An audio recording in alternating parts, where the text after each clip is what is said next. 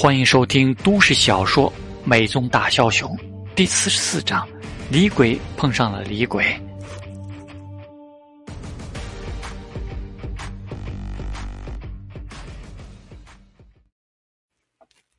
王先生还真是，黄老爷子总算等到肖恩停下嘴，一时间又不知道说什么好，摇着头连连感叹：“我见过不少好通中国通的美国人。”但像王先生这种，真的没见过。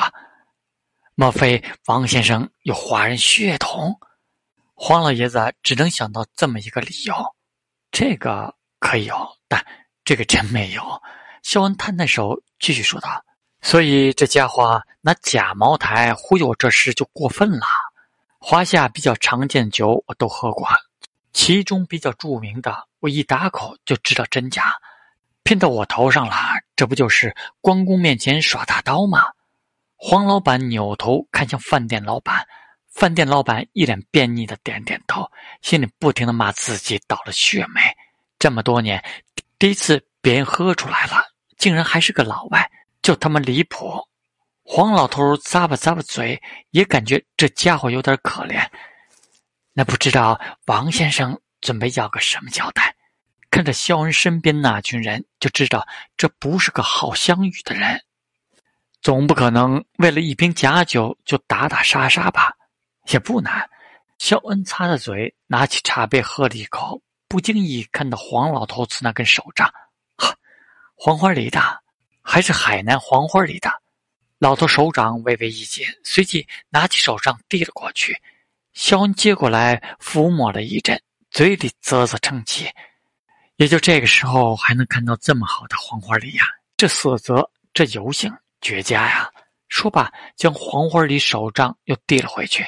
君子不多人所好，我就是单纯的欣赏。至于今天的事，也简单。肖恩笑着说道：“我爱吃中餐，而且口味比较广泛，从老北京东来顺的羊肉，到大前门的全聚德烤鸭，天津卫的包子，山西的面，各大菜系就更不说了。”没我不爱吃的，所以给我找个厨子吧。工资该多少钱就多少钱，我也不亏待他。至于一些特色菜，我打电话来，你们给我送，必须趁热，钱不是问题。好，这事儿简单。黄老头点头答应下来。第二，给我找个最好的风水先生，我有生意要开业，没问题。第三，这位勾兑酒的师傅呢？肖恩看似不经意的说道。王先生，这过分了吧？黄老头冷下了眼来，想什么呢？我是要这位勾兑酒的师傅做点事。嗯，一年为我工作一年，他在你这边的收入多少，我出双倍。但是这一年内他不能离开，以后也要保密。肖恩一脸郑重的看向黄老头，不知道王先生是做哪一行的？黄老头抱拳问道：“做酒。”肖恩露齿一笑，黄老头一愣，好像明白了什么，转头看了看饭店老板，饭店老板也傻眼了，这他妈是李鬼碰上了李鬼！看着两人的样子，肖恩再次大声笑起来。这事儿就拜托黄老爷子了。行，我替他们答应了下来。黄老头子没什么犹豫，自己这边又不吃什么亏，还能搭上一条线。从肖恩的表现上来看，这位对华国、对华人都抱有很大的善意，是个可以结交对象。肖恩也很高兴，本来想着找个风水先生算算开业的良辰吉日，结果顺手还找到了一个勾兑酒的老师傅。其实老师傅手艺真不错，也就是自己这个行家，不不然很难喝出来有什么差别。这一下不但解决了未来吃饭的问题，还把自己从实验室里解脱出来，又能扩大销售的品类，真的是收获满满。吃饱喝足，又从黄老头这边要了个人陪着，好好逛逛唐人街。在看到那些古玩字画的时候，肖恩又走不动步子了。不知道为什么，一看到这些古玩字画。肖恩就想到了洛克菲勒庄园的事，心里就有点不舒服。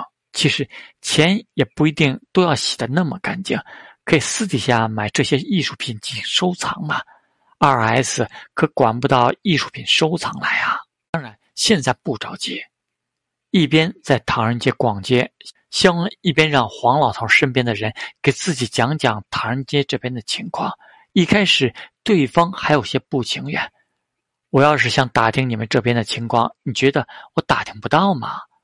对方张张嘴，想想这位比华人还华人，便一一说了起来。逛完了唐人街，肖恩顺便买了一些零嘴儿。那边黄老也把人都准备妥当了。距离也不远，除了勾兑酒的师傅留几天跟家人告个别什么的，找来两个厨师和一个风水先生，都跟着肖恩一起返回了纽瓦克。这边黄老头也托关系从纽瓦克那边打到了肖恩的底细，一个新晋崛起的地下大佬，掀翻了原本的塞拉加曼家，控制了新泽西东部一片地下势力的大权。风水先生请回来现场看了看。很快就算了良辰吉日，顺便还给健身俱乐部调整了一下风水格局，包括门前一块、后面的停车场都给重新设计了一下，改动不大，一些树和喷水池，还有外部装修上的一些小细节调整。对此，肖恩一一照办。换做以前九年义务教育出身的他，也是个无产阶级无神论者。可现在嘛，重生之后的肖恩很从心。装修公司这边没什么意见，倒不是他们野心华夏的风水，而是看肖恩对待这位风水先生的态度如此好，生怕风水先生提出更多，当然是老老实实答应了。走的时候，肖恩直接给风水先生塞了五千美元过去，搞得风水先生差点没有保住高人风度。一切妥当，十二月十八日就是黄道吉时，赶在圣诞之前，肖恩很满意。唯一让他有些觉得麻烦的是两个厨师怎么安排。重生四个多月了，他到现在还没有一个固定的房产。最近不是住在工厂，就是希尔顿。想想是该给自己搞个房产了。不过定在哪儿？自己是个好人，所以有很多坏人总是免不上盯上自己。安全是个大问题，总感觉有刁民要害朕呐。最终是能暂时把厨师安顿在工厂那边，至于厂房问题再说吧。当务之急是健身俱乐部开业。现在肖恩合法财产已经是一大串负数了，想置业都没机会。之前健身器材都是用分期付款的，用的房屋抵押的那一部分钱。再不开业，肖恩怕自己直接原地破产。时间一晃就到了十八号。肖恩邀请了警察局长维尔斯、议员约翰逊·泰德来参加剪彩仪式。